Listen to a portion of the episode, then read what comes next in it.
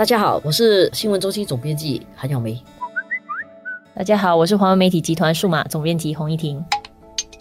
今天我们来谈一下这个所有家长都关注的课题。考试，而且是取消考试。其实这个已经讲了一阵子了。就王宇康部长上个星期宣布的教育制度的一些调整，然后今天这个问题还在讨论之中。呃，王部长昨天呼吁啊，补习中心不要办考试营。话说，就是因为那个教育制度的改变出来以后，因为要调整减少考试嘛，然后部长就讲听到说有一些补习中心现在就办那些备考的集训营。所以这个是非常好笑的事情，就是本来有个洞，你怕掉进去，对不对？这个政策把这个洞弥平了，结果你自己去再去挖多一个洞再跳进去。对，因为本来你就是害怕。考试，考试给人家很大压力，所以就把考试减少了。家长还觉得，哎，这样啊，我的孩子会变成不会考试。所以这个补习中心就找到了一个机会。所以部长用的那个字说是用 “prey on”，就是占了家长焦虑的便宜，有点像个趁火打趁火打劫这样啊。这个补习中心的头脑也转得很快。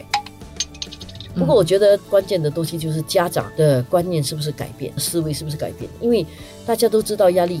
很大来自于考试，现在把考试拿掉了之后呢，你怎么会这么不习惯，然后还要把考试放回去呢？我可以想象家长的焦虑就是同样六年的小学教育嘛，然后最后大家都知道六年到最后的那个大考就是小六会考。那么虽然前面三年哦不考试啦，减轻压力，但是家长的关注点就是，但是到了小三的时候，剩下的那个跑道只剩三年了了。如果到时才发现哇，孩子根本不能应付，到时怎么办？那你来得及。所以我觉得这个很奇怪。我们如果讲说我们要去学校教育是好的，我们就要。相信有没有考试，你孩子都接受到比较好的教育。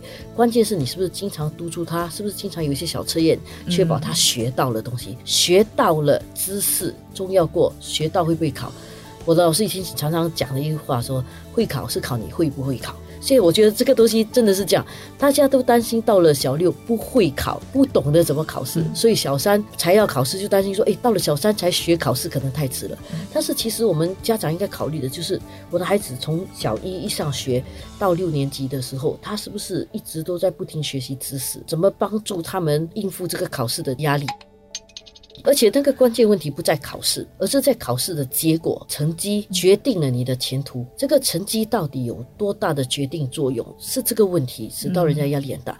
如果这个考试哦，不管你考出什么成绩，你都能够升班的话，而且很天方夜谭的讲，上中学不是因为你的成绩来决定你去哪一个学校，这样这个考试的压力肯定会减小的。可是问题就是没有办法来到一些关键的考试，它就变成一些决定了关键的下一步。对，所以这个考试决定关键的。下一步，大家就会觉得考试很重要。如果你把考试拿掉的话呢，是不是就解决了这个问题？这个又是另外一个问题，因为你拿掉考试的话，它问题是你要用什么来评估？比如说像那个直接收生计划，他就看你的才艺。好了，你不用考试，考试压力没有这样大。家长可能把那个压力转到让孩子去学才艺，结果还是一样压力很大。其实这个也是有另外一个问题了。这个直接收生，如果大家都用十八般武艺去升学的话，结果负担就是可能很多家长会想要把孩子送去各种才艺班。就是如果读书不重要的话，我先。把他才艺弄好，但是这样的话，贫富悬殊又是另外一个问题了了，因为就变成说比较有资源的那些家长占有这样的优势了，所以。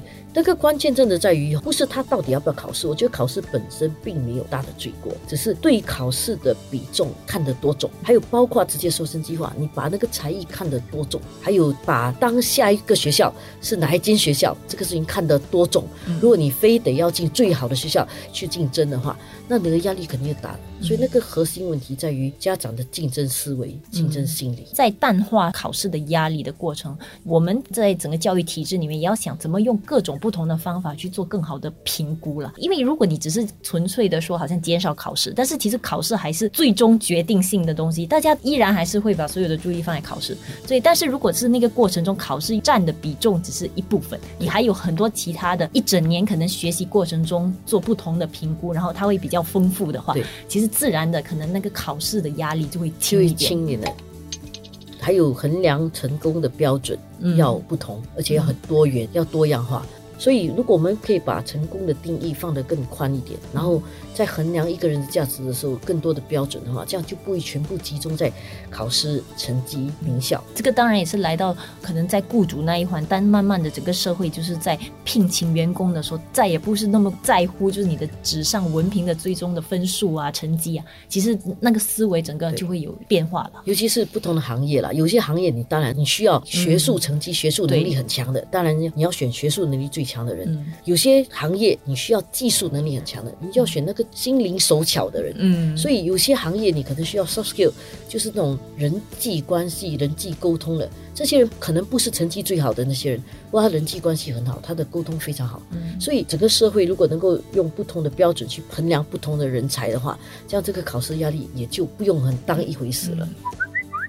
但是如果再讲远一点，可能就变成社会上不同的行业在给予的那个报酬方面，可能也要缩小那种差距才有可能。因为现在当然我们也是传统上会觉得某一些行业你得到的报酬是特别高，有一些其他的专注在非学术的，它的报酬很低。像以前人家讲说嗯，医科收最好的学生，你很会读书才可以读医科，对不对？然后他的报酬可能就相对是高就很高的。高对，但是后来呢，情况也是有改变啊。Engineering 也有很多种，有顶尖的工程师可以赚很多钱那、一般的工程师也可以赚一个合理的收入。其实我觉得那个问题，行业的有时是根据市场需要而定的。但是我们真的不要把什么东西都用钱来决定你是不是成功，用成绩来决定你是不是成功。我们的决定成功的标准太过单一的话，那个压力就很容易集中在一个点上。可能最终哦，这整个教育的制度要回归到让小朋友哈从小就知道什么东西会让他快乐。其实啊他要追求内心的那种快乐跟动力啦。对了，追求到你的内心的快乐，你就可以把这些事情做好。你只要能够把这个事情做好，你就会成功有价值。啊，对，然后你自然就会取得你的成功。对，是一个整个社会观念的改变。我觉得王以康部长这次提的这个政策的改变啊，已经把政策做在那里了。嗯是人们的思维要跟着改变，要不然的话，思维不改变，这个政策就变成很可笑，因为大家都拼命去上考试营，你不能想象你的这个制度到最后是变成一个白象。但是如果大家的观念能够跟着改变的话，这个制度是能够推动这个社会考试压力更少的。当然，我们可能就要等到一代学生过去了，我们才知道他到底有没有慢慢奏效了啦，那个思维的改变。